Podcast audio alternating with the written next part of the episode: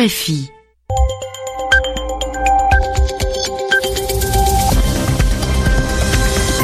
Radio France Internationale en direct de Paris où il est 22 heures. François Bernard. Bonsoir, bienvenue à l'écoute du journal en français facile en compagnie de Zéphirin Quadio ce soir encore. Bonsoir Zéphirin. Bonsoir François, bonsoir à tous. Dans l'actualité de ce dimanche 16 juillet, le président français Emmanuel Macron a rappelé toute la responsabilité de la France dans la rafle du Veldiv qui a visé des milliers de juifs en 1942. Un événement dont il a commémoré avec le premier ministre israélien Benjamin Netanyahou le 75e anniversaire ici à Paris. Au Venezuela, le vote de l'opposition à la constituante du président Maduro a commencé. Et puis le mot de la semaine avec euh, Yvan Amar en fin de journal, le mot bunkerisé. Le journal. Le journal. En français facile. C'est bien la France qui organisa la rafle. Ce sont les mots d'Emmanuel Macron. Il a prononcé un discours à l'occasion de la journée de commémoration des 75 ans de la rafle du Veldiv. Il y a 75 ans, euh, 13 152 juifs, dont des milliers d'enfants, ont été arrêtés puis déportés sur ordre des nazis, mais avec la complicité du régime de Vichy. Une cérémonie d'hommage aux victimes et aux survivants. Le Premier ministre israélien en était l'invité d'honneur. C'est d'ailleurs la première fois qu'un Premier ministre israélien assiste aux commémorations de la rafle du Veldiv.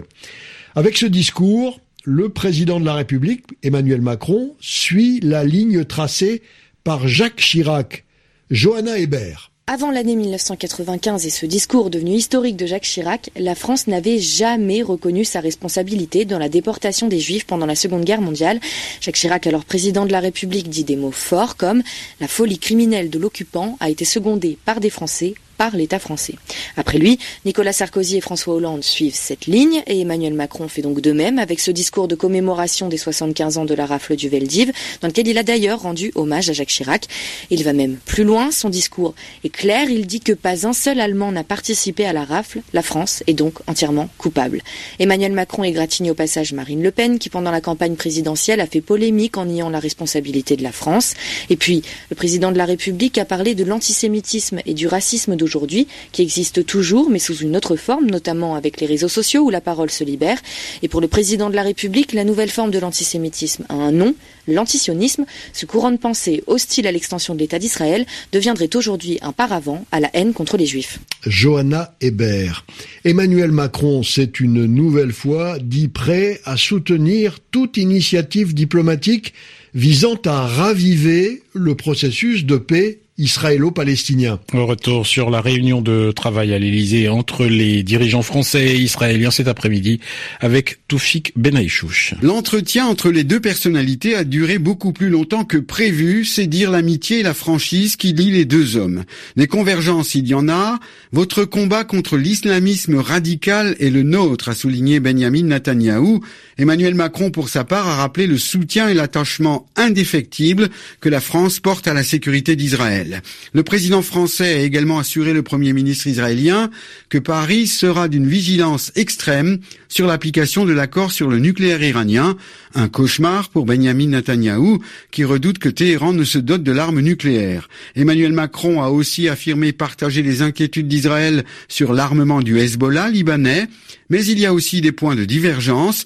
Pas question, par exemple, pour le président français de remettre en cause les conditions d'une reprise des négociations de paix entre Israéliens et Palestiniens. Comprenez, il faut stopper la colonisation des terres palestiniennes par Israël. En revanche, pas un mot sur une éventuelle conférence de paix. Enfin, Benjamin Netanyahu a salué le fait qu'Emmanuel Macron condamne évidemment l'antisémitisme, mais aussi l'antisionisme. Toufik. Israël, a rouvert ce dimanche l'esplanade des mosquées à Jérusalem, fermée après une attaque meurtrière contre des policiers il y a deux jours. Mais des fidèles musulmans ont refusé d'y entrer en raison des nouvelles mesures de sécurité, incluant détecteurs de métaux et caméras.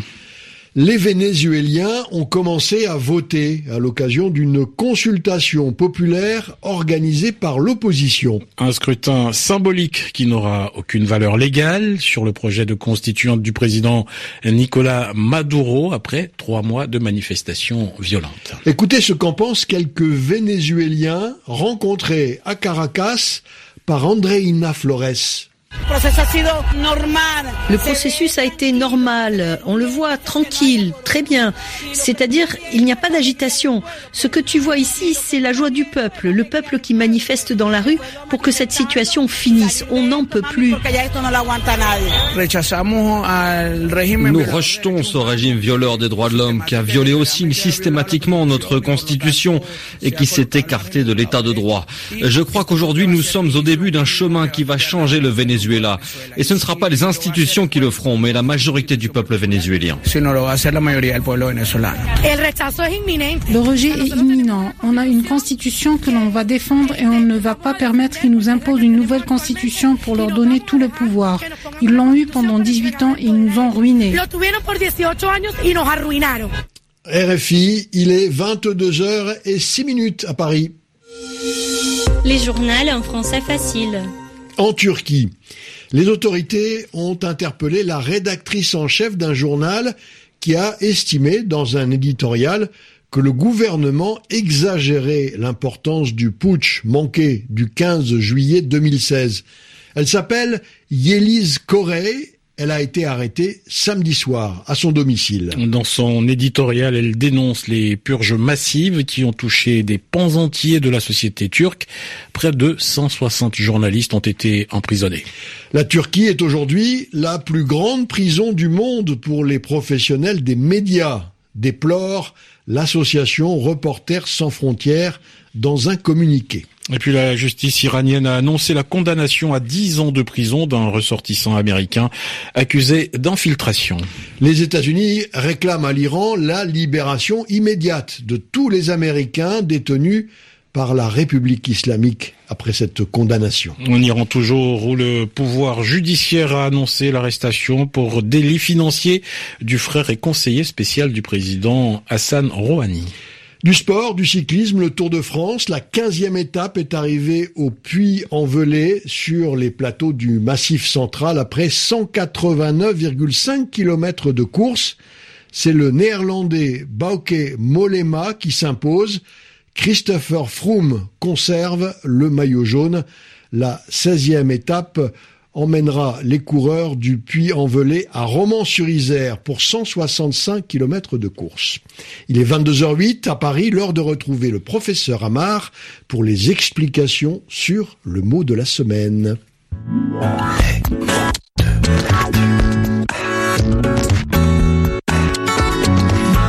Le président du Venezuela, Nicolas Maduro, va-t-il être bunkérisé par la consultation que l'opposition a organisée aujourd'hui? C'est une crainte des observateurs, c'est comme cela que RFI a titré dans la journée, et en effet, un référendum est proposé pour tenter de faire réagir les citoyens du pays à la convocation d'une assemblée constituante que le pouvoir a prévue dans quelques semaines. Pourquoi est-ce que ça bunkériserait Maduro? Parce que ça risque de l'isoler encore plus, de le couper d'une bonne partie du pays. Le succès de ce référendum pourrait enfermer le président. Alors, est-ce qu'on a l'idée qu'il est emprisonné? Un peu, mais pas uniquement parce que si on parle de bunkériser, c'est qu'il s'agit d'un emprisonnement volontaire. Il se réfugie dans son pouvoir entre ses partisans pour se protéger. Alors, c'est à moitié volontaire parce que d'un autre côté, il n'a pas tellement le choix. Hein. Son espace de volonté se réduit. Il est de plus en plus impopulaire. Alors pourquoi ce mot bunkériser inventé à partir de bunker. Il faut le comprendre comme cloîtré dans un bunker. Un bunker, mot d'origine allemande, c'est un petit abri fortifié, on en a parlé assez souvent, lors de la Deuxième Guerre mondiale, il s'agissait de ces abris construits par les Allemands sur les côtes de la Manche et de l'Atlantique pour résister à un débarquement. Ça a raté d'ailleurs, parce que le débarquement a réussi. Mais on pense aussi au bunker de Hitler à Berlin, cet abri ridicule, euh, extrêmement réduit, où euh, Hitler s'était réfugié quand le régime nazi s'effondrait, quand l'Allemagne était envahie de toutes parts, et c'est là qu'il a fini par se suicider en mai 45. Merci Yvan Amar. C'est fini. Bonsoir à tous. Et à demain.